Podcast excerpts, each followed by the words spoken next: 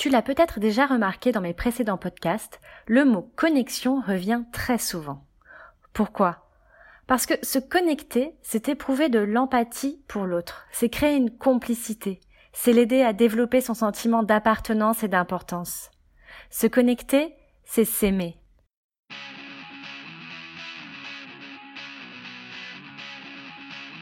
Connecter avant d'enseigner. Je suis Emma Lagarigue, déculpabilisatrice parentale et auteur du blog Parents plus qu'imparfaits. Un enfant fait-il mieux quand il se sent mal?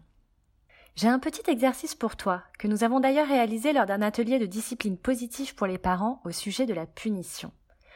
L'idée est de te connecter à toi-même. Souviens-toi lorsque tu étais enfant. Installe-toi dans une position confortable, ferme les yeux et concentre-toi sur ma voix. Essaie de te souvenir d'une fois où tu t'es fait disputer lorsque tu étais enfant ou ado. Remémore-toi l'origine de la dispute. Peut-être que tu avais fait une grosse bêtise. C'est bon? Tu te souviens ce que tu avais fait? Remémore-toi ce qu'il t'a été reproché, le ton qui a été employé et la punition que tu as reçue. C'est bon? Alors maintenant, réfléchis à comment tu te sentais face à ces sermons et cette punition. Qu'as-tu pensé de toi? Que t'es-tu dit sur cet adulte? Que ce soit un parent, un proche ou un enseignant? Qu'as-tu pensé de la situation? Qu'as-tu ressenti? Termine cette phrase. Je me suis dit que j'étais. Je me suis aussi dit que mon parent où mon enseignant ou mon proche était et qu'il n'avait pas Est-ce que l'un de ces adjectifs est ressorti? Nul, bête, mauvais, désobéissant, incompris, choqué, blessé, offusqué, vexé, piqué, seul, honteux, en rébellion, découragé, brisé, démoralisé, consterné, accablé, étonné, abasourdi. Maintenant, te souviens-tu de ce que tu as tiré comme enseignement de cette punition? Allez, je vais t'aider pour cette fois.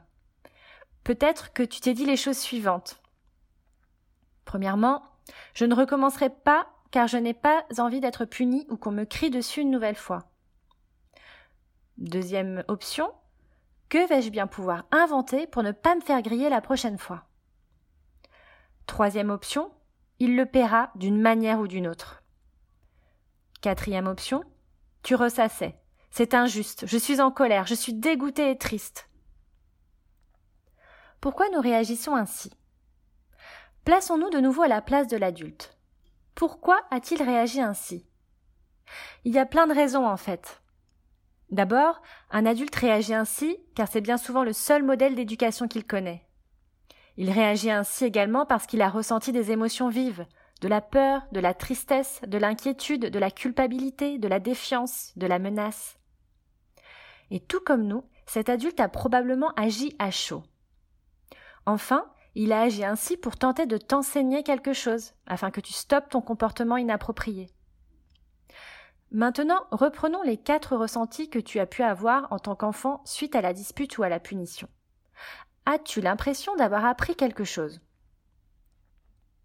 La soumission, les coups par derrière, la vengeance et le découragement sont-elles des compétences de vie qu'un adulte a envie de transmettre à son enfant?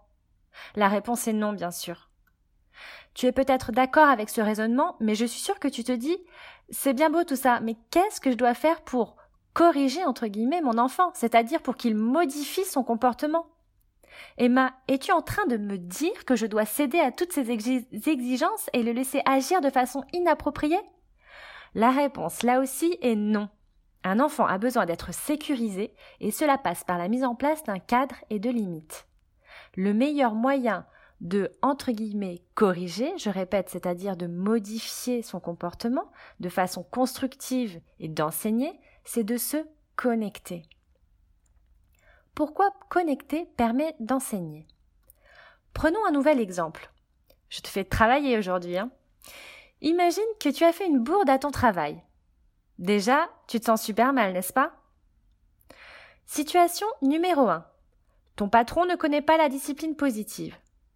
Plusieurs possibilités. Il va peut-être te convoquer pour t'intimider, t'envoyer un email copie le grand patron, t'as juste envie de mourir, te mettre un blâme, ou pire, te retirer des projets ou des responsabilités qui t'avaient été confiées, te faire des petites remarques cassantes par-ci par-là, te mettre la pression.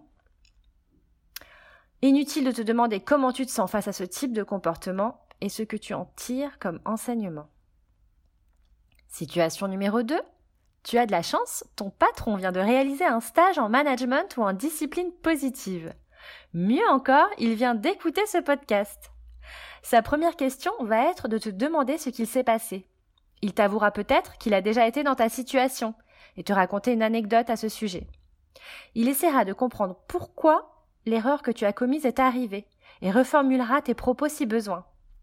Probablement qu'il te demandera comment ce type d'erreur pourrait être évité. Enfin, vous chercherez ensemble des solutions à ce problème et c'est à ce moment-là qu'il te donnera des axes d'amélioration. Car je rappelle que lorsqu'on est manager, on est aussi responsable des actes de ses collaborateurs. Je sais, tout le monde ne raisonne pas comme ça. Enfin, en tout cas, pas lorsqu'il y a des erreurs. Alors, comment te sentirais-tu si ton chef réagissait ainsi? Tu te sentirais compris, moins stressé, et tu déculpabiliserais probablement. Tu prendrais le recul nécessaire pour comprendre ce qu'il s'est passé, tu échangerais, tu rechercherais une solution, tu gagnerais en performance. La triste réalité, c'est qu'il y a encore trop peu de managers qui se comportent ainsi. J'ai simplement pris cet exemple afin que tu puisses facilement t'identifier. Analysons maintenant l'attitude de ton chef dans la situation numéro 2.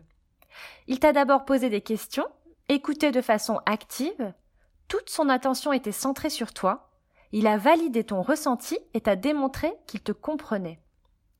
Ensuite, il a cherché à régler le problème avec toi et t'a donné des pistes pour éviter que cela ne se reproduise. Qu'a-t-il cherché à faire en fait? Il a en premier lieu créé une connexion entre vous. Une fois cette connexion établie, il a corrigé entre guillemets. Jen Nelson, dans le livre La discipline positive, nous dit Les enfants nous écoutent mieux après avoir eu le sentiment d'être écoutés. Je pense pour ma part que cela est vrai aussi pour les adultes. Elle ajoute d'ailleurs N'est-il pas plus facile pour nous, adultes, d'être en lien et réceptifs à l'autre lorsque nous nous sentons compris? Comment créer ce lien avec son enfant? Donc, pour enseigner quelque chose à un enfant, et par exemple faire en sorte qu'il stoppe un comportement inapproprié, il faut se connecter à son cœur avant d'essayer de se connecter à son cerveau. Tu te dis peut-être génial, mais comment on fait pour se connecter?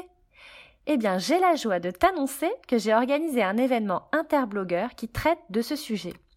Plusieurs blogueurs qui animent des blogs sur la parentalité, l'éducation, les sciences cognitives ou le développement personnel s'associent à moi pour répondre à cette question comment favoriser la connexion parent-enfant. Je t'invite à te rendre sur mon blog parentplusqu'imparfait.com pour accéder librement à la compilation de ces articles sous forme d'un e-book gratuit.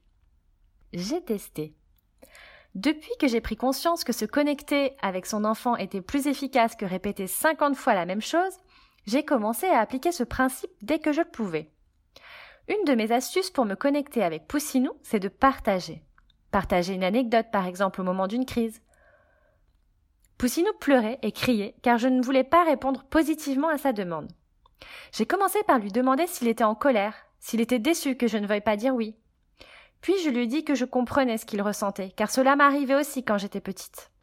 J'ai commencé à lui raconter une anecdote d'une situation similaire de mon enfance, et là, il s'est arrêté net dans sa crise. Il a commencé à me poser des questions. Il voulait comprendre comment ses grands-parents, pouvaient être mes parents, qu'est-ce qu'il m'avait dit, qu'est-ce que j'avais répondu, si j'avais été triste, etc. Cela a été un vrai échange entre nous. Il s'est rendu compte que je le comprenais et surtout, il a eu un regard extérieur en s'intéressant à d'autres personnes. J'ai ensuite pu lui rappeler qu'il y avait des règles à respecter à la maison et tout s'est très bien terminé à ma grande surprise.